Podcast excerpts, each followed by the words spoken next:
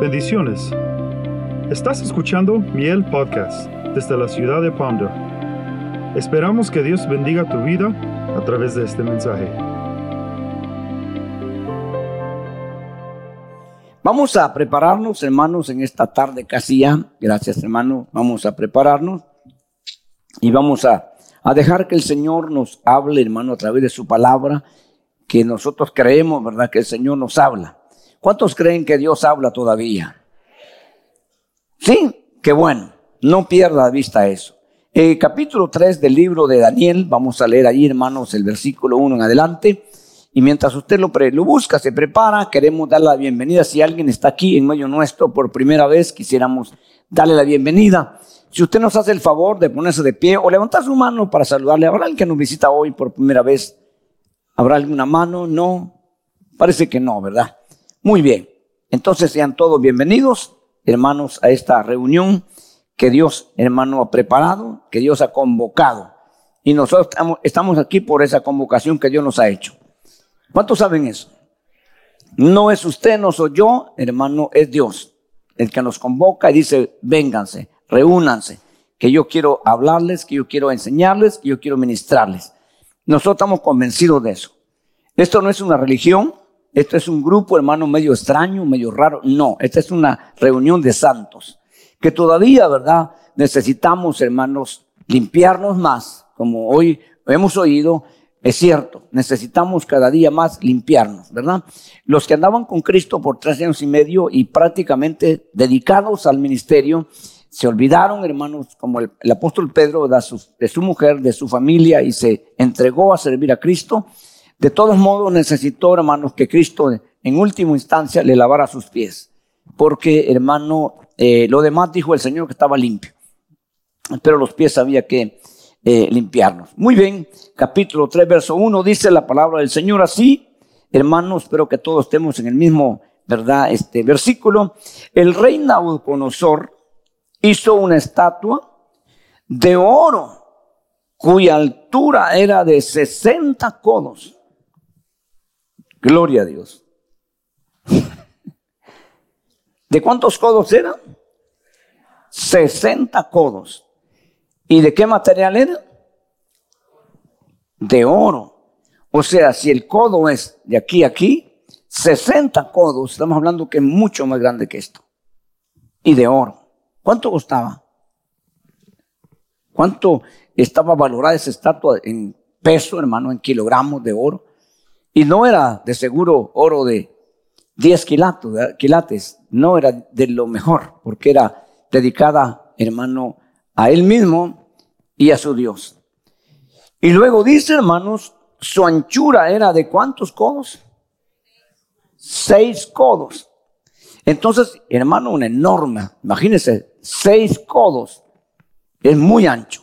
Entonces, era ancha y alta, ¿verdad? Y además de eso, hermanos, le agregó eh, música. Y fíjese pues, dice aquí, hermanos, en el verso 5, tengo que avanzar, que al momento el pregonero, el que anunciaba esto, decía, hermanos, en el verso 5, que en el momento en que se oiga, oigáis el sonido del cuerno, dice esta versión, no sé cómo dice la reina Valera. ¿De qué? De la bocina, lo mismo, ¿verdad? Del cuerno, dice la lira, el arpa, el salterio, la gaita. ¿Cuántos instrumentos eran? Seis. Y fíjense que yo quiero, hermanos, no hacer una, una, ni una ecuación ni una suma, porque no sale así. No es así la cosa. Pero yo quiero decirle algo a usted, hermano, y creo que voy a hacerlo ahorita. En el capítulo 13, verso 18 del libro de, de, Apocalipsis, donde se habla para nosotros, para el futuro, para lo que va a pasar, hermano, si quiere va conmigo, rapidito, capítulo 13 del libro de Apocalipsis, hermano, ahí vamos a encontrar algo que yo quiero que esta tarde entendamos. Mire lo que dice aquí, 13, 18, ya lo tiene. ¿Qué es lo que dice ahí, hermanos? El verso 3, 18, ¿qué dice? Mire pues, yo lo leo, dice, he aquí hay sabiduría. No, aquí hay sabiduría. El que tiene entendimiento que calcule el número. Fíjese, el número de la bestia. Porque el número es de un hombre, es de un hombre, dice, ¿verdad? Y su número es 666, los famosos tres seises. Cuando usted hace, si usted hace una suma aquí, hermano, 60 más 6, ¿cuánto es? Obviamente, más 6, 72, no sale. Pero aquí está escondido. Si usted pone, hermanos, 6, 60 más, más 6 son 66, más le agrega otros 6, entonces son 666. Porque no es, una, suma, no sale. Y no sé si los hermanos ahí lo tienen ya, ¿verdad? Ahí está, hermano. Mire, 60 más 6, 66. Y luego, hermanos, el 6 que está los instrumentos llega al número de 666. Esto es la primera sección. Pero la segunda sección lo menciona tres veces los instrumentos. O sea, tres veces. Y vamos a ver lo que significa esto, lo que representa esto, porque nos interesa. O sea, desde mucho atrás ha venido, no desde el rey Nabucodonosor, sino desde mucho atrás, ha venido, hermanos, el enemigo tratando la manera, en la época de los apóstoles, Juan dice, hermano, que ya en ese entonces ya el espíritu de anticristo ya estaba ahí. Y en la época de nosotros se va a manifestar ya la persona del, anticristo. Ya se va a manifestar literalmente. Espero yo y también usted que no lo miremos. Por eso no nos interesa saber quién es. Yo no lo quiero conocer. Yo no quiero averiguar quién es el anticristo. Yo, no estoy esperando al anticristo. Yo, yo, quiero conocer más a Jesús. Porque con Él voy a vivir por toda la eternidad. ¿Me explico? Entonces a mí no me interesa tanto. Pero tampoco puedo ignorar y puedo indagar y explicar y prepararme. Para que no me vaya a sorprender ninguna de esas cosas. Entonces, le digo, si, si metemos la razón la mente, no nos sale. Pero si nosotros vemos, hermano, que ya desde aquí está, ¿verdad? Proyectado, nos damos cuenta que, hermano, esto es, ¿verdad? Lo que el enemigo ha venido desde mucho atrás. Ok, vamos a tratar la manera de leer dos capítulos, hermano, por lo menos los primeros que son muy importantes para que nosotros podamos sacar el mejor provecho de ello y luego tal vez ya aumentamos después o si no terminamos con dos capítulos cada tema para que podamos tener más tiempo. Aunque ahora pues ya se nos ha ido un poquito el tiempo, pero yo quiero que usted, ¿verdad, hermano, se eh, aproveche. Eh, resulta que, hermanos, este rey ha tenido un sueño, usted lo vio, ¿verdad? Y lo eh, interpretó Daniel y le dice, hermano, ¿verdad? Primero, el primer sueño es, hermano, tú eres la cabeza de oro.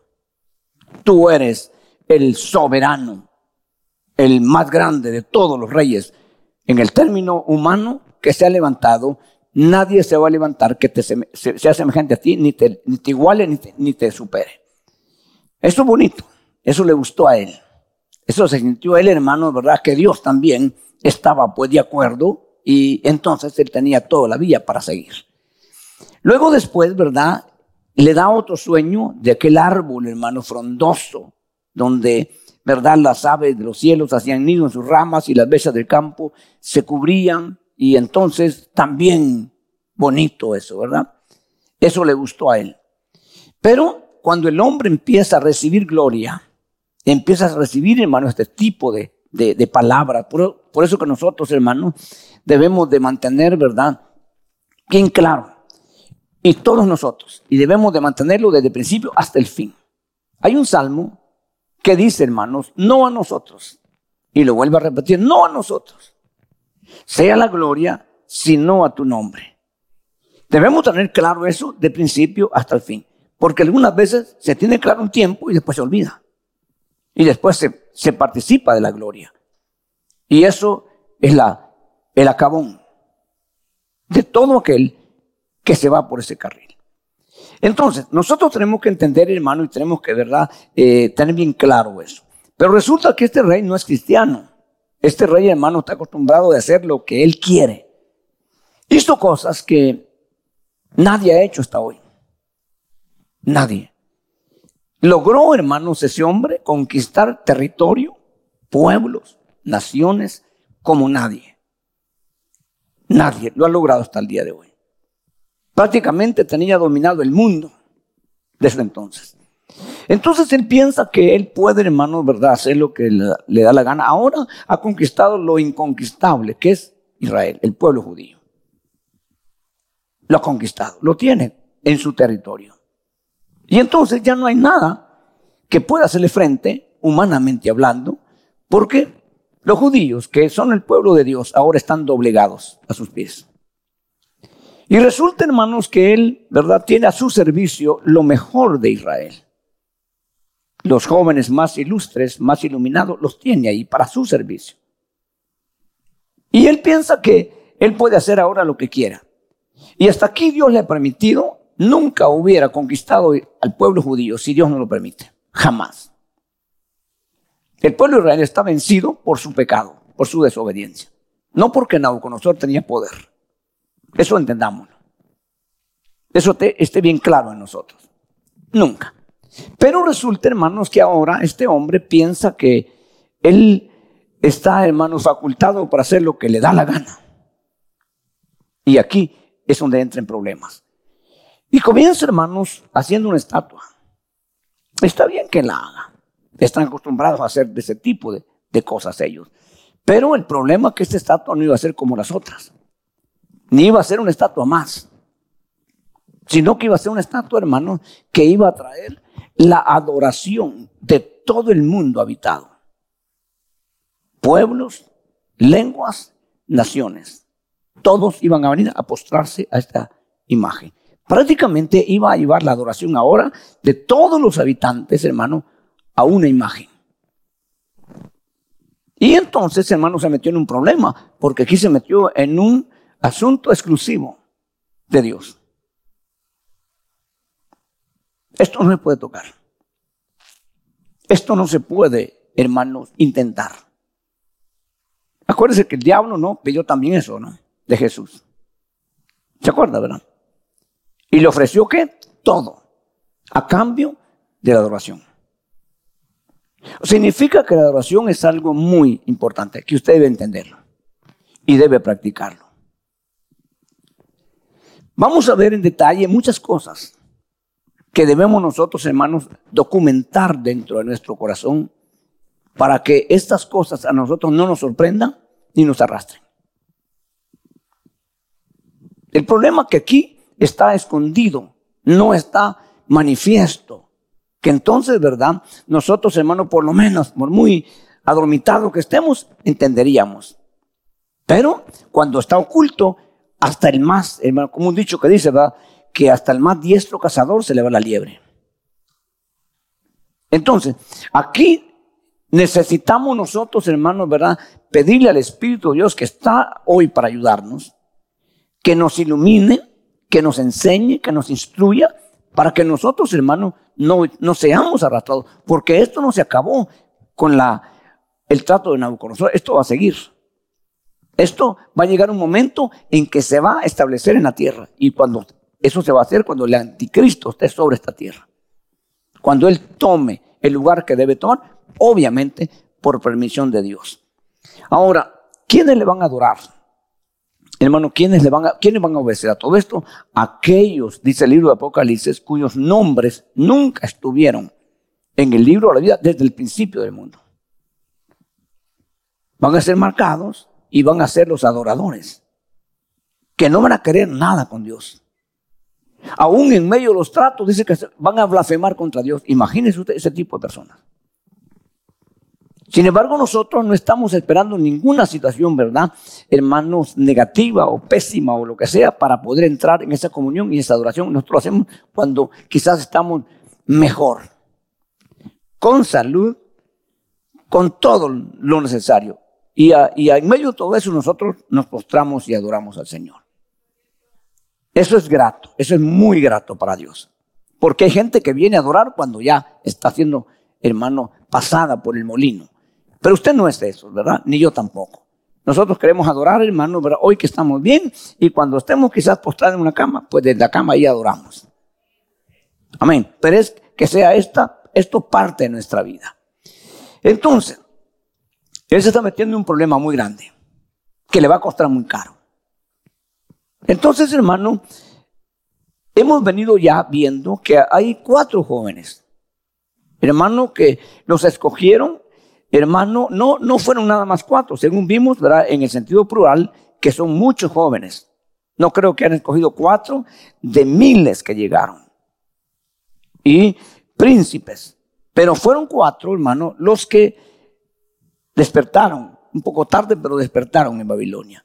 Y entre ellos está el líder, que es Daniel.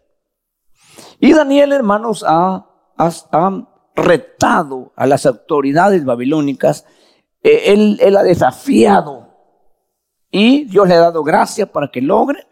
Y luego de, esa, de ese desafío logró ser el jefe de todos. Dios le dio, hermano, la gracia, la sabiduría, para que ahora se convierta en jefe. Pero los otros tres son sus discípulos. Los otros tres no son líderes, no son jefes. Son sus discípulos. Ellos no, ellos no tenían iniciativa, que es una de las características de un líder. Porque si uno, uno que dice es líder y no tiene, no tiene iniciativa, no es líder. Un líder necesita iniciativa, carisma, gracia, sabiduría, hermano, y muchas cosas de esas, que son las que le van a servir para desarrollar su liderazgo. Carácter, devoción, todo eso necesita un líder para que pueda guiar en todo sentido al pueblo.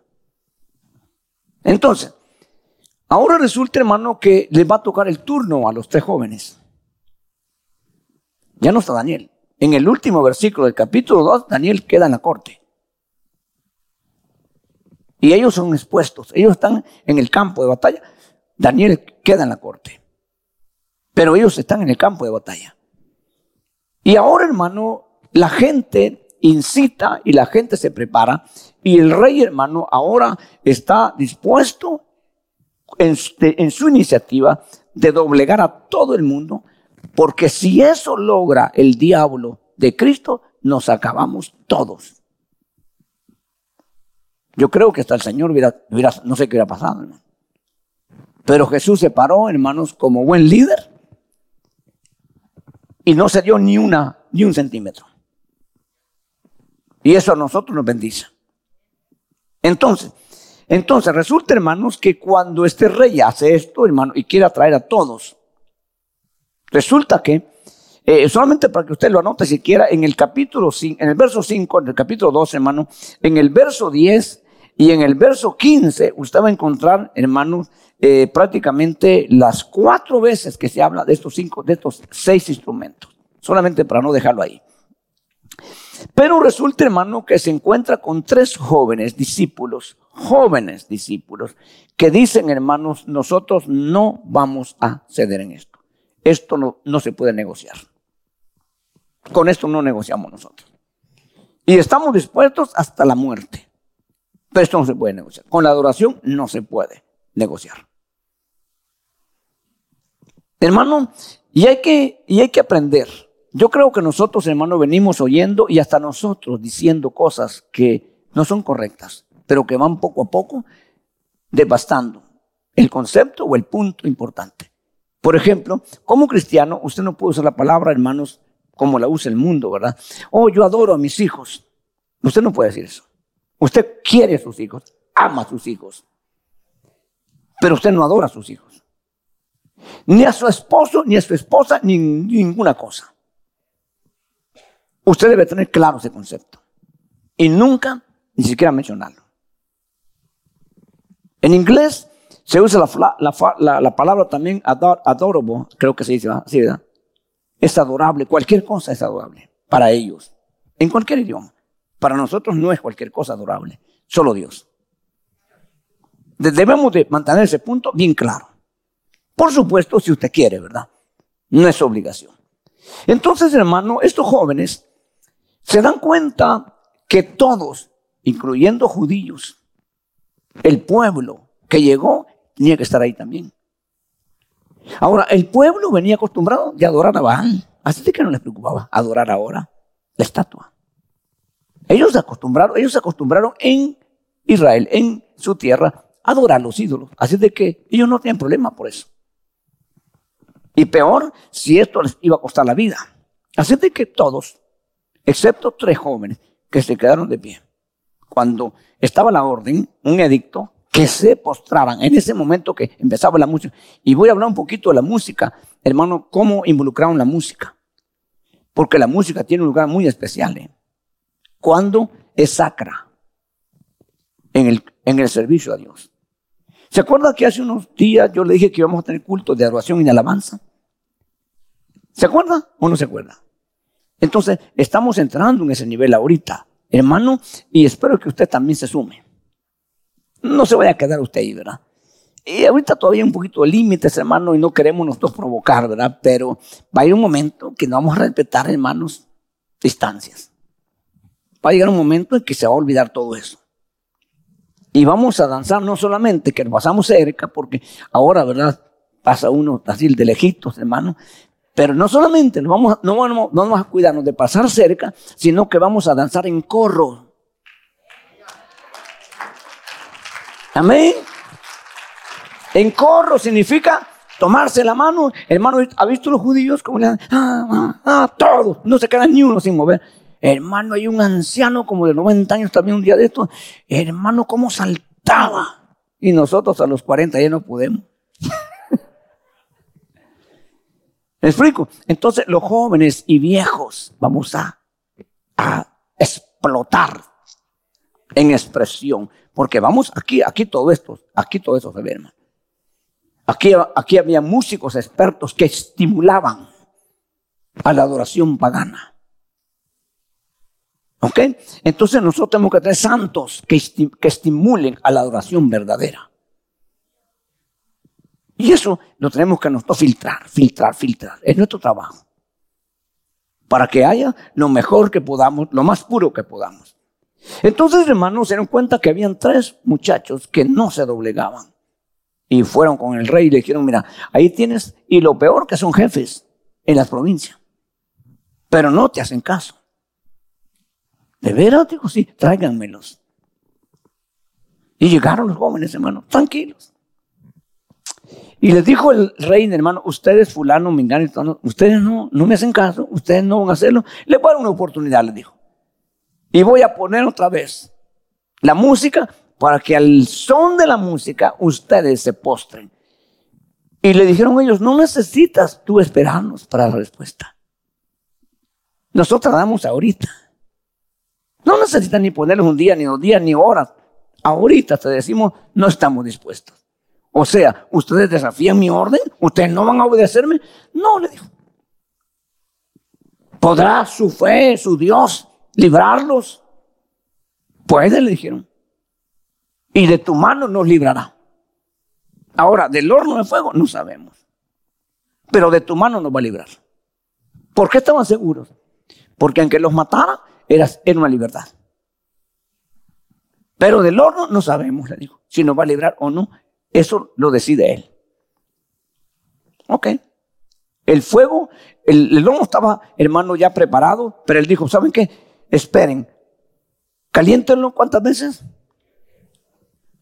Ok, hermano. Si son horas, siete horas. Si son días, siete días. ¿Ok? Para que ellos reaccionen. Porque uno a veces, hermano, cuando ya va pasando el tiempo, la gente cambia. El hombre cambia. Entonces, ok, está bien. Pero van a esperar atados. Ok, está bien. No pusieron una resistencia para que los atan. Está bien. Nos atan. Está bien. Y el rey me imagino que estaba hermano nervioso viendo la serenidad, la tranquilidad de muchachos. Y luego, hermanos, el fuego calentado siete veces más. Y ahora dijo, hermano, quiero que los echen. Y ellos, ok, hermano dice que cogió lo mejor, la mejor élite del, ejército, los mejores, para que los echaran, porque pensó que iban, no, tranquilos. Y dice hermano que cuando estos hombres los tiraron, ellos el fuego los mató. No era cuento, no era así de mentirita. Los mató el fuego a los robustos soldados. Y ellos caen dentro del horno de fuego y empiezan a caminar y a platicar. dentro del, horno de fuego siete veces calentado. Hermano, el rey le llamó la atención y dijo, de repente dijo, uno, dos, tres, cuatro, dijo, ¿no echamos tres nosotros? Dijo.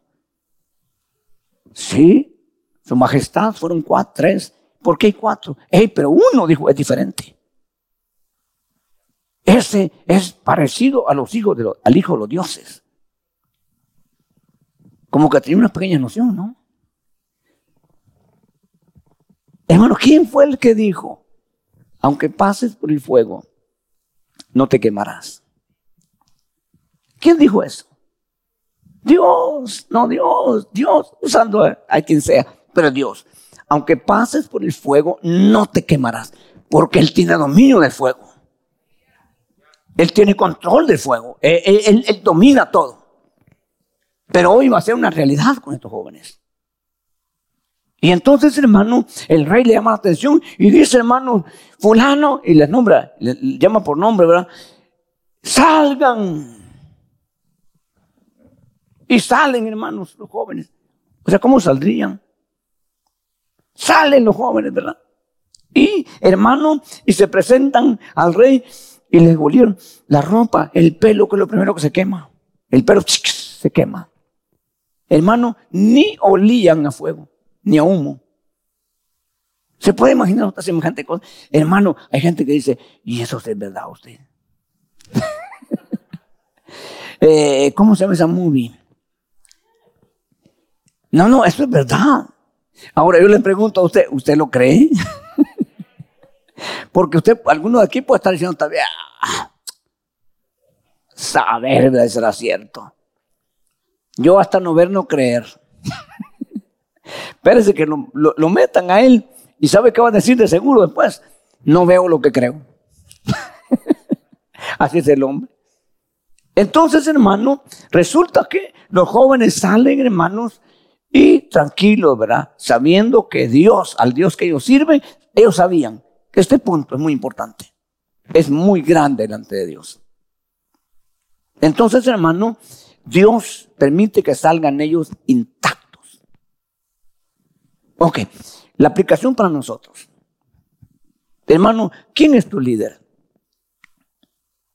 Jesús es nuestro líder. Él ya pasó. Pero nosotros somos qué?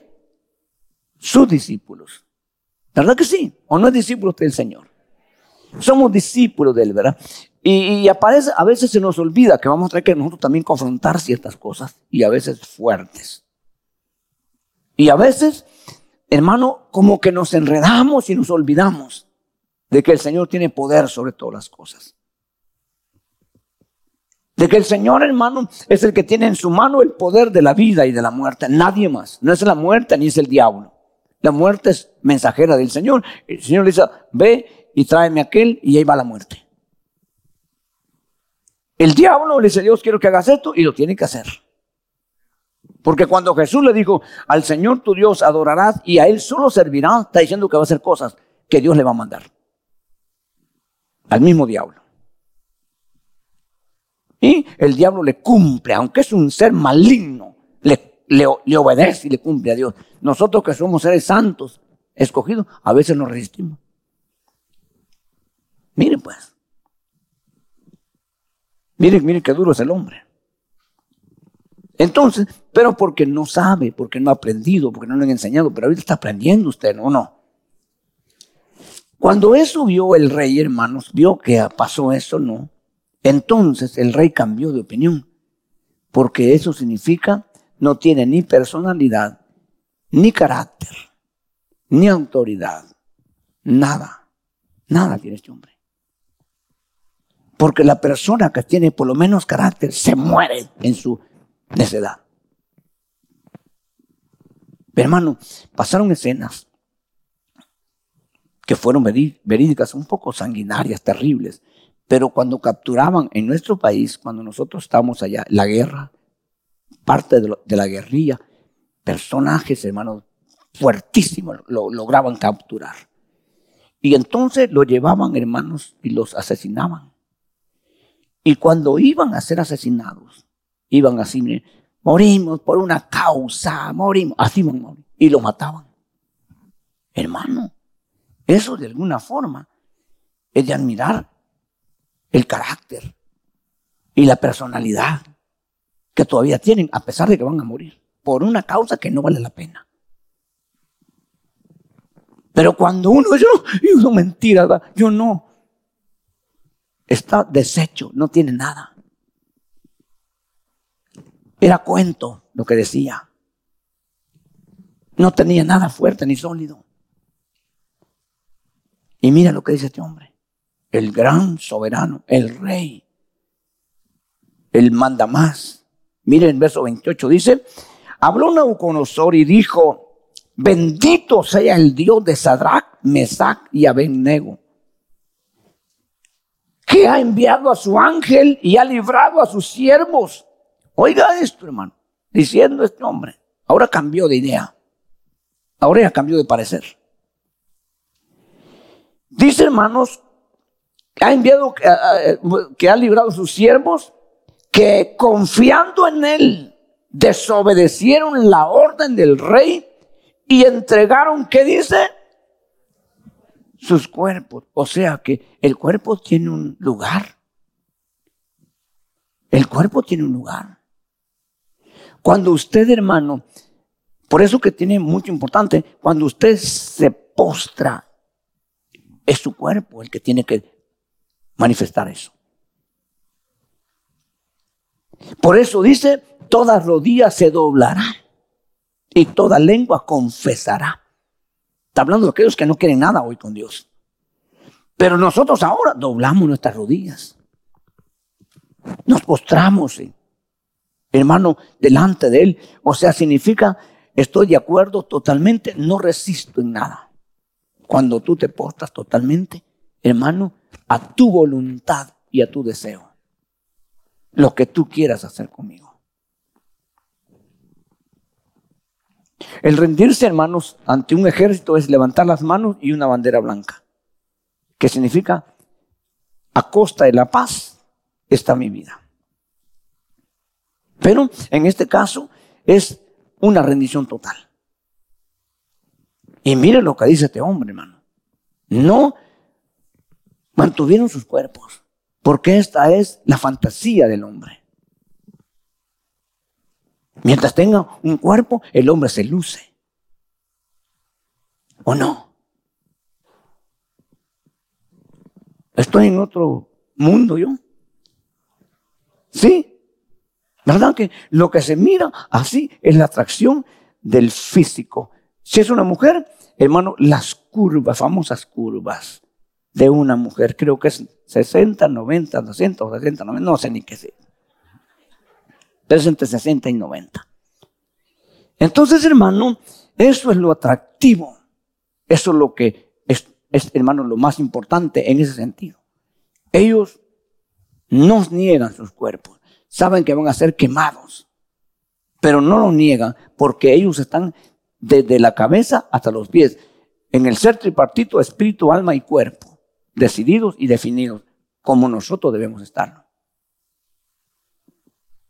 Es, hermano, es una limitación cuando una persona empieza a programar a otros, otros ni nada. Ni siquiera usan sus manos. Pero estos, hermano, son tremendos en otra área. Hermano, el domingo estuvimos con el convivio de jóvenes. Yo vi unos jóvenes, qué barbaridad, hermano. Pero así ágiles. Y, qué bueno, ¿verdad? Qué bueno que aquí, hermano, ahí en ese, en ese lugar es un convivio. Pero yo quiero verlos un día también así, que salten como becerros de la manada y corran aquí. Un día primero lo vamos a ver, hermano. Esos chamacos del domingo, hermano, terrible.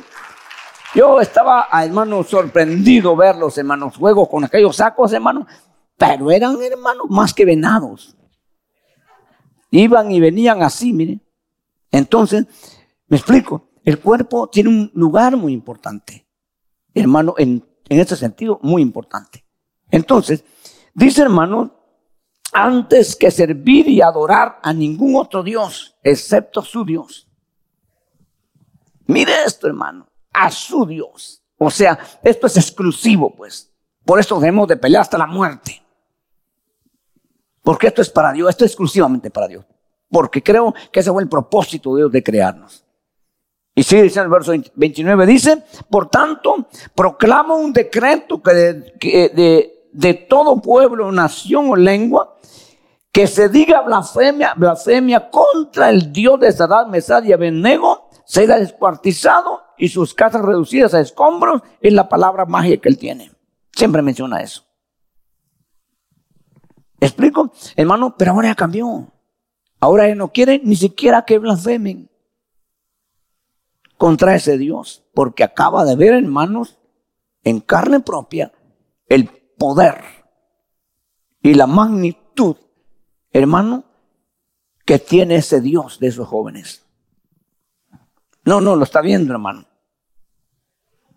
Y luego, ¿qué pasó? Al final, verso 30, entonces el rey hizo prosperar a Saddam, Mesad y Abednego en la provincia de Babilonia. O sea, estos jóvenes, en vez de ir al sepulcro, en vez de ser asesinados, fueron promovidos. Ahora ya no son cualquiera. Ahora, por orden del rey, son personas de respeto. Jóvenes. Y una de las cosas que le duele al hombre es que una persona joven sea su jefe, sea su líder. Y creo que aún hasta los cristianos. A veces dicen, ay, ¿por qué pusieron eso? Mi experiencia tiene. Pero si Dios dijo, ¿qué hacemos? ¿Seguimos las tradiciones del mundo? ¿Los rudimentos del mundo? ¿O, obedecemos a Dios? ¿Por qué no escogió yo a los viejos que llevaban aquí de Babilonia, a Babilonia, judíos? ¿Por qué? ¿Por qué tienen que ser jóvenes? Menores de edad. Bueno, la cultura judía, de 12 años para arriba ya es un hombre. Y esto estamos entre 14 y 16 años. Entonces, ¿por qué? ¿Por qué? Porque Dios, hermano, es el que decide, el que sabe. Hay jóvenes maduros y hay viejos inmaduros. Y Dios mira eso. A veces no por la edad, ¿verdad? No, es un viejo, pero inmaduro. Es un joven, pero maduro. Y eso lo vemos, hermano, en el, Antiguo Testamento y en el Nuevo. Vemos a un Timoteo, chamaco, hermano, pero maduro. Aparentemente, si aquí terminara el libro de Daniel, diríamos, ¿verdad? Se convirtió en algo con nosotros, hermanos. ¡Wow! Míralo, lo hubiera oído, lo hubiera visto usted como estaba de conmovido. Hasta lloró, fíjese. Y nosotros damos por hecho, ¿eh? Pero este hombre, hermano, no va a entender con esto. Y está bien. Este es un, dijo un hermano, es una piedra de cerro no va a entender, ¿verdad? Pero a veces también hay piedras de cerro dentro de las congregaciones. No entienden, hermano. Dios los trata, Dios hace cosas y no entienden. Siguen con su necedad. Estoy hablando de hermanos. Entonces, cualquiera puede decir, wow, hermano, es que lo que vio es tremendo, hermano. Mire, usted no se quemaron los jóvenes. No, se convirtió en Nabucodonosor. No, no crea. Vamos al capítulo que sigue. Y en el capítulo que sigue dice el verso 1, hermano Nabucodonosor, rey, a todos los pueblos, naciones y lenguas que habitan en toda la tierra, que abunde vuestra paz. Dice el verso 2, me me ha parecido bien declarar las señales y maravillas que ha hecho conmigo el Dios Altísimo. Y dice, cuán grandes son sus señales y cuán poderosas sus maravillas. Su reino es un reino eterno y su dominio de generación en generación. Yo, Nauconor, estaba tranquilo en mi casa y, próspero en mi palacio. Y hermano, la gente dice, no, yo, yo tengo paz, hermano, yo estoy tranquilo. Ese estaba tranquilo y en paz. Y no era, hermano, y no estaba en lo mejor, no estaba en el, el lugar que tenía que estar. O sea, no podemos, hermano, hacer nuestras deducciones. Mire este, este hombre. Bueno, aparentemente todo bien. Wow, oír todo esto, hermano, pues es un, hijo de Dios, pues está alabando al Señor y está... No, no, no, hermano, Pérez. Dice el verso 5, tuve un sueño que me hizo temblar y estas fantasías estando en mi cama y las visiones de mi mente me aterraron, por lo cual di órdenes y trajeron que trajeran a mí todos los sabios de Babilonia para que me dieran a conocer la interpretación del sueño. Entonces vinieron los magos, los encantadores, los caldeos, los adivinos, y les conté el sueño, pero no pudieron darme su interpretación. Ahora, si Daniel es el jefe, Daniel es el que ya se ha manifestado y hemos, y hemos visto, ¿por qué no lo traen? ¿Por qué no viene Daniel? ¿Por qué Daniel llega de último? Si es el jefe, ¿Se acuerda que allá lo declaró jefe de todos, de todos estos? Raro, ¿verdad? Daniel está al frente de ellos, él es el jefe. ¿Por qué no vino el primero? ¿Por qué no lo llamó? ¿Por qué sigue con esas cosas? Si es que ya se convirtió. Porque la señal de una conversión, la palabra convertir significa, sí, esto, esto es conversión. Es ir aquí y convertirse es, ahora va, en el sentido opuesto. Eso significa hermano, arrepentimiento conversión. Arrepentimiento significa parar. Eso significa arrepentimiento. Y conversión es dar la vuelta. Mire, hay gente que se arrepiente, pero no se convierte. Por eso que Pedro les dijo, arrepentidos y convertidos. Y entonces vendrán tiempos de refrigerio. No solo con arrepentimiento. El arrepentimiento es una parte que te, hace parar, pero la conversión te hace cambiar de, de rumbo. Entonces, fíjese pues, esto hermano es importante, porque el hombre sigue con lo mismo.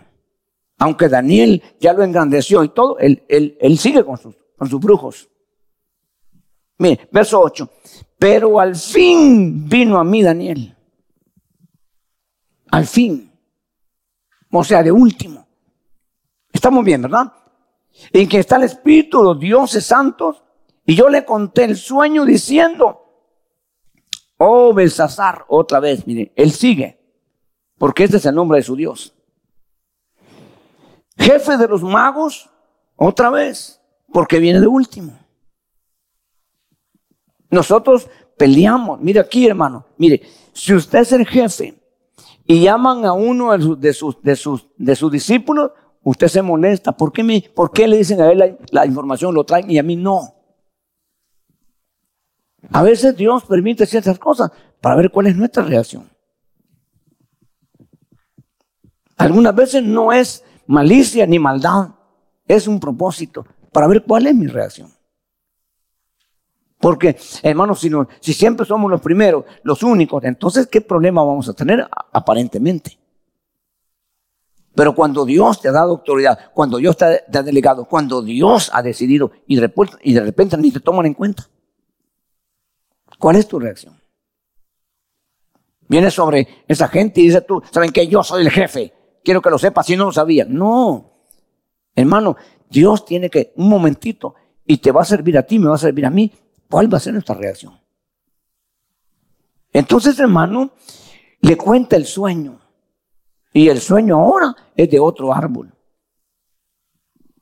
Y ese árbol, hermano, ahora es cortado, talado, hasta dejar nomás el tronco, como, como llevamos nosotros.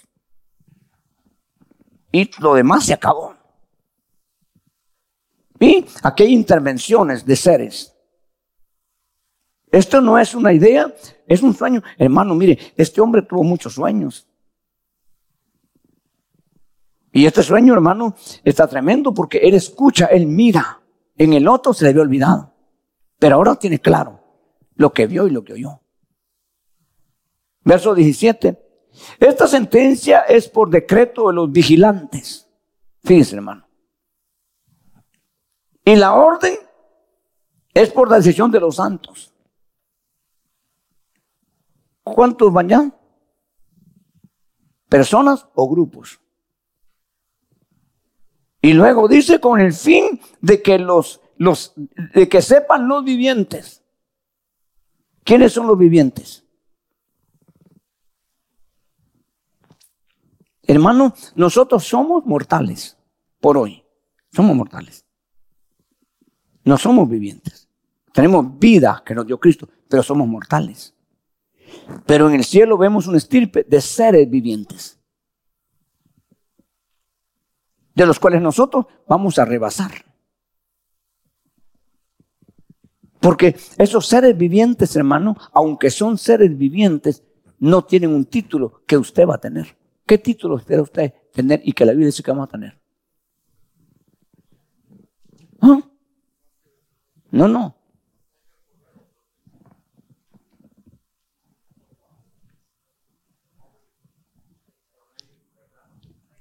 Hermano, no, no, no son títulos así pues de posiciones.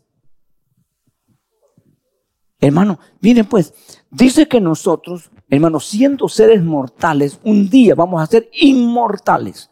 Ahí ya no hay ningún riesgo.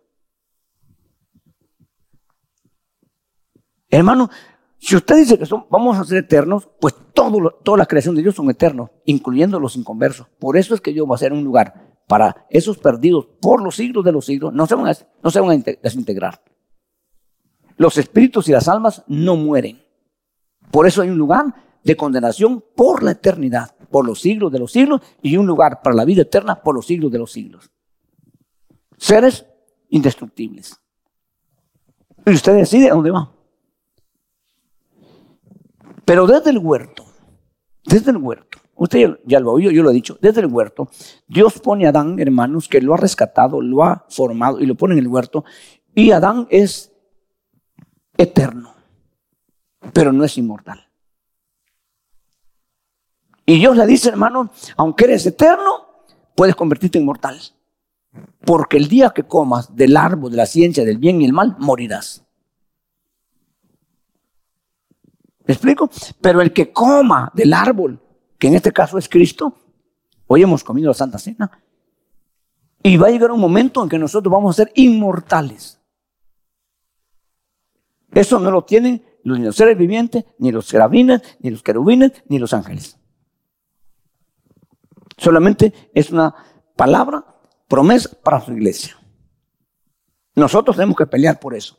Eso es muy grande. Eso es muy glorioso. Y tenemos esa oportunidad si nosotros entendemos. Luego dice, seres vivientes, que el Altísimo domina sobre el reino de los hombres, incluyendo a ti, nosotros. Tú eres hombre, tú no eres Dios, tú eres hombre. Y se lo da a quien le place. Y luego dice, y pone sobre él al más humilde de los hombres. ¿Quién es el que está ahora sobre todo? No, no, ahorita, ¿quién es? Jesús. Jesús es el que está sobre todo, principado, potestad, todo está Jesús, sobre eso está Jesús. Pero ¿quién fue Jesús cuando fue hombre? El más humilde, el más sencillo. Jesús puede decir, ¿saben qué? Yo me voy de vuelta con mi papá, aquí venir con ustedes, ¿saben qué? Yo no tengo necesidad de estar sufriendo ni estarlo tolerando ya. Me tienen ya harto. Y tenía razón. Mas, sin embargo, no dijo nada, sino que fue hasta la cruz a morir. Pues Él tiene el dominio ahora, doctor. Lo bueno para nosotros es que es nuestro Dios, nuestro jefe, nuestro hermano, nuestro Salvador. En otras palabras, humanamente hablando, la tenemos hecha. No la tenemos hecha, hermano. De verdad la tenemos hecha. Entonces, cuando Daniel oye el sueño, y escucha y empieza el Espíritu de Dios, hermano, ¿verdad? A, a decirle qué va a hacer. Dice que se estuvo así, Daniel así. ¿Por cuánto tiempo dice? Una hora. ¿Sabe qué significa estar así una hora, hermano? Así. Quedó, dice, atónito, sorprendido por lo que iba a hacer. Y le dice el rey, ¡Hey! ¡Wake up! Que no te turbe mi sueño, Daniel, que no te turbe. Y volvió y le dijo, este sueño sea para los, tus enemigos y para los que procuran tu mal. Porque lo que te voy a decir, como decimos en español, ¿verdad? caliche es grueso. Es duro para, para escucharlo. Hermano, usted no se imagina que le digan a usted, ¿verdad? Hermano, dice Dios, que contigo se acabó. Dice Dios que aquí se acabó el asunto. No creo que a nadie lo vamos a reír. No, hombre, no sé qué haría. No, yo no sé qué haría. Cuando yo sé que Dios, pues. Cuando me dice cualquiera que me va a ir mal o que me van a matar, o, ah, ese, los hombres. Pero cuando dice Dios, póngale cuidado. Porque eso es verdad. Porque eso va a suceder. Entonces, entonces, hermano, le cuenta el sueño, hermano, aquel que estaba, hermano, ¿verdad? Así de cristiano. Y le dice, hermanos, el profeta le dice, Su Majestad, yo te doy un consejo. No me lo estás pidiendo. No me mandaste a llamar para, para darte un consejo. Me mandaste a llamar para que, de último, para que te interpretara este problema que tenía. Y el verso 27 dice, por tanto, oh rey, que mi consejo te sea grato, a fin de que tus pecados, así, así ah, dice, pon fin a tus pecados, haciendo justicia y a tus iniquidades mostrando misericordia. Ok, estas dos cosas son importantes. En, un cristiano no pueden faltar. Nosotros sabemos, y anoche oyó usted, que Juan dice, hermano, 5, 17, primera de Juan creo que dice, toda injusticia es pecado. Entonces, nosotros no podemos practicar la injusticia, porque somos entonces injustos. Podemos en algún momento ser injustos, pero rápido arreglar eso, rapidito arreglar eso. Eso no hay que darle tiempo. En un momento de injusticia hay que ir a arreglarlo rapidito, así tenga que humillarse como quiera, o yo tenga que humillarme como sea, pero hay que arreglar ese, ese problema. Y muchas veces no se arregla, porque para nosotros es cualquier cosa. Para este rey, no crea usted que le puso también y tomó notas y dijo, injusticia, con la, con la justicia yo puedo eh, ponerle fin a mis pecados. Y con la misericordia yo puedo quitar la iniquidad. No, ni, ni, ni apuntó nada, ni le llamó la atención. Pero es el consejo de un hombre que sabía. Otra historia hubiera sido. Pero no hizo nada. Ah, ¿Será? A mí mira pasar. No creo. A lo mejor tal vez, pero bueno. No sé si va a pasar o no va a pasar. Pero yo voy a seguir. A ver qué pasa. A ver qué sucede. Entonces, hermano, como esto era determinación de Dios, y esto lo había determinado yo y lo había hecho bien Dios, hermano, pero necesitaba Dios oír una palabra en nosotros. Porque cuando pronunciamos una palabra, nosotros mismos podemos estarnos sentenciando o salvándonos. Por eso que la salvación parte, parte de un punto. El que confiese con su boca, oiga, es salvo. El que si confiesa con tu boca, dice Romanos 9:10, que Jesús es el Señor y luego crees en tu corazón que Dios lo levantó de los muertos, serás salvo. Porque después se explica porque con la boca se confiesa para salvación y con el corazón se cree para justicia. Pero ahí lo dejó Dios, ¿verdad? Entonces, ¿qué hizo Nabucodonosor, hermano? Se le olvidó rápido. Se le olvidó, hermano. Y de repente, hermano, ¿sabe cuánto le duró así el, pues por la gente así. Tremendo. Tremendo usted. Serio. Usted ha visto gente así, ¿verdad? ¿Sabe cuánto le duró eso? Un año. Doce meses. Y a los doce meses digo, ¿sabe qué? No pasó nada. No era verdad. Ya pasó un año. No pasó nada. Y salió, hermanos, campante y sonante, dicen, ¿verdad? Y empezó, nunca antes se había visto los jardines colgantes que había hecho, los edificios, lo que había logrado. Y dijo estas palabras, hermano, todo esto lo he logrado con mi poder, con mi sabiduría, con mi dinero, con mi esfuerzo. Bueno, hay una lista grande, ¿no? Y no había terminado de hablar. Dice que todavía estaba la palabra en su boca. Cuando una voz del cielo vino y le dijo, necio, a ti te dicen rey. Lo puedo agarrar en dos vidas, ¿verdad? Una es, a ti te dicen, oh rey, pero no dice así la frase. Y otra es, a ti te dicen que eres rey, pero no eres nada. Inmediatamente, dice hermano, que cambió el hombre. De ser un hombre, imagínese usted dónde dormía ese hombre. dónde vivía, qué es lo que comía. Vemos un poquito, ¿no? De la comida que le, dan, dice que la comida de él y la bebida de él. Qué manjares, hermano. Y en un instante, dice hermano, que el hombre empezó, hermanos, a ponerse raro. Y hermano ya no quería entrar al palacio, ya quería agarrar para el monte. Empezó a comer hierba, dice hermano, como buey. Empezó a salirle plumas y las uñas como de animal. Hermano, oiga, un toquecito de Dios. Un toquecito de Dios, hermano. Una herida de Dios. Miren lo que produce en un ser de este manito. Por eso que también un toquecito de Dios del lado diestro, mire dónde está usted. Perdóneme usted, discúlpeme, no lo quiero ofender, pero nosotros, y me, pongo ahí en ese, grupo, nosotros éramos peor que bestias. Éramos como animales. Y quizás, hermanos, hasta los animales se, se, molestarían al decir eso. Porque los, los, animales han mantenido ahí todavía.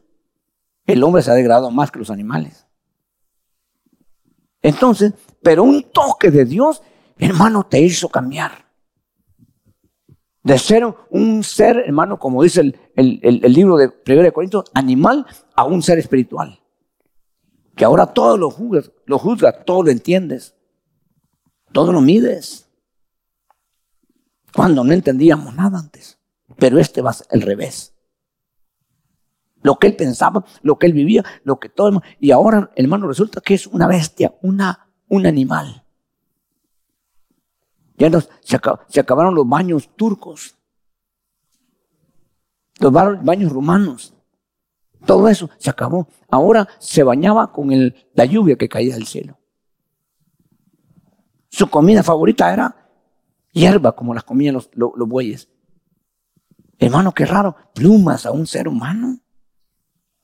Uñas de animales a un ser humano. Es que la mente crea cuando es trastocada. Por eso es que, hermano, nosotros pidámosle a Dios que nuestra mente se mantenga ahí, porque hermano, cuando la mente está tocada, empieza la persona a ver que lo están viendo. A sentir que, que, que hermano, es horrible, eso es duro. Y para eso no hay medicina, drogas para calmarlo, el sistema nervioso, pero el, el hombre sigue o la mujer sigue con esas cosas, hermano. Eso es duro. Eso es difícil. Entonces, hermano, y le dice a Daniel, ¿van a ser cuántos tiempos? Siete tiempos, ¿verdad? Siete. Lamentablemente, hermano, yo sé que el tiempo se nos fue, no puedo ir yo viendo todos los puntos de mucha importancia acá. Pero yo quiero terminar esta tarde, hermano, con el verso 37. Mire, el último, ya, ya, ya, ya nos vamos a ir. Verso 37. Mire lo que dice. 4.37. Mira lo que dice. ¿Ya lo tiene? Dice, ahora yo, Nabucodonosor, alabo, ensalzo, glorifico al Rey del cielo, porque sus obras son todas verdaderas y justas, y justos sus caminos, Él puede humillar a los que caminan en soberbia, incluyéndome a mí, decía Él. Pero, ¿qué cosa omitió ahí? ¿Qué cosa no hay ahí? Revíselo bien, revise. Ajá, exacto, exacto, exacto. Ok. Él entra ahora en el Salmo, 40, eh, eh, Salmo 50 o 150, que dice todo lo que respire, alabe a Jehová, incluyendo al diablo, lo que sea, todo. Lo que respire, alabe a Jehová. nosotros respiraba o no? Sí, ¿verdad? Entonces está dentro de ese grupo pero no dice todo lo que respire, adore al Señor, no dice. Entonces, ponga atención a esto. Si usted es una persona que sabe adorar, que sabe alabar, que sabe exaltar, eso pues está dentro del grupo de los de Salmo 150. ¿Me explico? Eso no hay problema, está bien, está bien. Lo tienes que hacer, todos deben hacerlo. Pero lo que no hacen todos es adorar. Eso no lo hacen todos. Entonces, pregúntate tú si tú eres un adorador, una adoradora. Si tú con facilidad, hermano, ya es una costumbre para ti, qué buena costumbre, de adorarle, de bendecirle, porque eso es lo que te garantiza. Este hombre no, se, no fue salvo, este hombre no se fue al cielo. Pero mire lo que dice, después de un trato de esos, ¿quién no se rinde? Pero no se trata de eso. Se trata de ser tú, hermano, hermana, y yo, nosotros todos, unas personas, hermano, que de verdad, porque en ese nivel de adoración, hermano, la verdad, honestamente, no entran todos. Hermano, el, el alabar es un punto importante, hermanos, pero no es todo. Y a veces, hermano, cuesta, pero se logra. Hermano, a veces estás ahí y estás ahí, hermano. Yo me acuerdo en una vigilia, un 24 de diciembre, tengo una vigilia, hermano, y llegó un hermano que está aquí, ¿verdad? Que está sirviendo, que no era convertido. Y empezaron los hermanos, empezamos a alabar al Señor, danzando. De repente recogieron todas las sillas y, este invitado se quedó parado. De repente un hermano, ¿sabe qué, hermano? Ente, vamos a danzar. Y cuando lo voy viendo, andaba en la cola, hermano. El hermano que había llegado, bueno, la persona que ha llegado inconversa y está aquí y sabe lo que estoy diciendo. Y nosotros, wow, mira, la visita que no es ni cristiana, hermano, ya no le paró, pues, y yo, ahí todas las dos horas que pasamos ahí, hermano. Pero eso no lo llevó a convertirse. Pudo haber dicho, no sé ni qué me pasó anoche, me metí en una iglesia y no sé qué, no sé, me involucraron y se termina ahí en ese asunto. ¿Me explico? Entonces, hermano, pero nadie te puede arrastrar a la adoración. Nadie te puede llevar. Esa iniciativa tuya. Hermano, así hazle, así hazle. Aleluya, aleluya, aleluya. Gloria a Dios. Te adoro, te adoro. Te adoro. Eso es fácil, pero eso no es la adoración. Eso no es la adoración. Eso es una expresión de adoración, pero no es la adoración. Entonces, bonito como habla este hombre, tremendo. Uno dice que bárbaro, pero omitió algo. Yo, Nabucodonosor, adoro, eso no lo dice. No lo puede ser. Lo que está diciendo a Dios ahora, hermano, y disculpe usted, no, disculpe. Yo creo que no es ningún asunto directamente con usted, pero disculpa la expresión. Le dijo Dios, cucaracha. ¿Te das cuenta quién soy yo? te das cuenta que tus caprichos, tus soberbias y tus cosas no son nada. ¿Te das cuenta quién soy yo? Sí, Señor, sí, tú eres el grande y todo por eso. Ok, pero eso no te va a salvar. No te salva. Lo que te va a llevar a la eternidad y lo que vamos a hacer por la eternidad, hermano, y ese es un nivel que dice la Biblia, ¿verdad? que esos adoradores los busque el Padre. Que le adoren en espíritu y en verdad. ¿Cuántos habrán aquí que dice el Padre, ese es mío, esa es mía, ese yo lo quiero, esa yo la quiero? Y puede decir alguien, hermano, hermano, yo quería ser esposa de Cristo y ahora resulta que el Padre me llevó. No, hombre, Él sabe lo que está haciendo. Él sabe lo que está haciendo. Y aunque tú y yo no lo entendamos hoy, lo vamos a, entender después. Entonces, resumimos, ¿verdad? Los dos capítulos. Por eso no quiero ir mucho, hermano, porque aquí hay muchísimas cosas que nosotros debemos, debemos aprender. ¿Qué vemos en este hombre para terminar? Hermano, soberbia, maldad, iniquidad, autosuficiencia. Hermano, creerse que Él puede hacerlo todo, que nadie puede hacer lo que Él, lo que él hace. Eso lo vemos así. Pero en algunas veces también nos visita eso a nosotros. A mí me da, a mí me da temor y le pido a Dios, hermano, que siempre, siempre me acuerde, que nunca se me olvide, que todo lo que se logra en todo sentido es, hermano, por la misericordia de Dios y por el agrado de Dios en su misericordia para con nosotros. Nosotros no podemos lucirnos y mofarnos y decir, ah, grupito, yo oigo pastor que grupito que tiene, nosotros tenemos el doble de él. Eso no se puede decir. Porque eso, hermano, es decir, nosotros somos mayores. No, eso no se puede decir, hermano, porque eso es menosprecio. Eso es creerse uno más grande. No, aquí nadie es más grande por el tamaño. Aquí no es más grande nadie porque tiene, hermano, propiedades y porque tiene. No, no, no. Eso nos hace, eso no nos hace. A mí no me va, a mí no me va a recompensar el Señor porque hicimos dos edificios mientras estuvimos en el ministerio. No me va a recompensar por eso. A mí me va a recompensar, a usted lo va a recompensar, hermano, por el nivel de fidelidad, de entrega. Tenga o no tenga cosas materiales. Eso es lo que debemos de mantener. Y eso es lo que nos garantiza a nosotros. Así es de que esta tarde, mis hermanos, ¿verdad? Mirámonos. Esta tarde viendo este hombre, hermano, que pues, ese es problema de él, ¿verdad? Pero que yo debo aprender. Debo de aprender algo importante para mí que hemos visto aquí, hermanos, que la adoración es única y exclusivamente para Dios. Y yo debo de convertirme en un adorador. Si tengo problemas, hermano, yo le pido a Dios y Dios me va a enseñar y Dios me va a ayudar. ¿Quiere que oremos?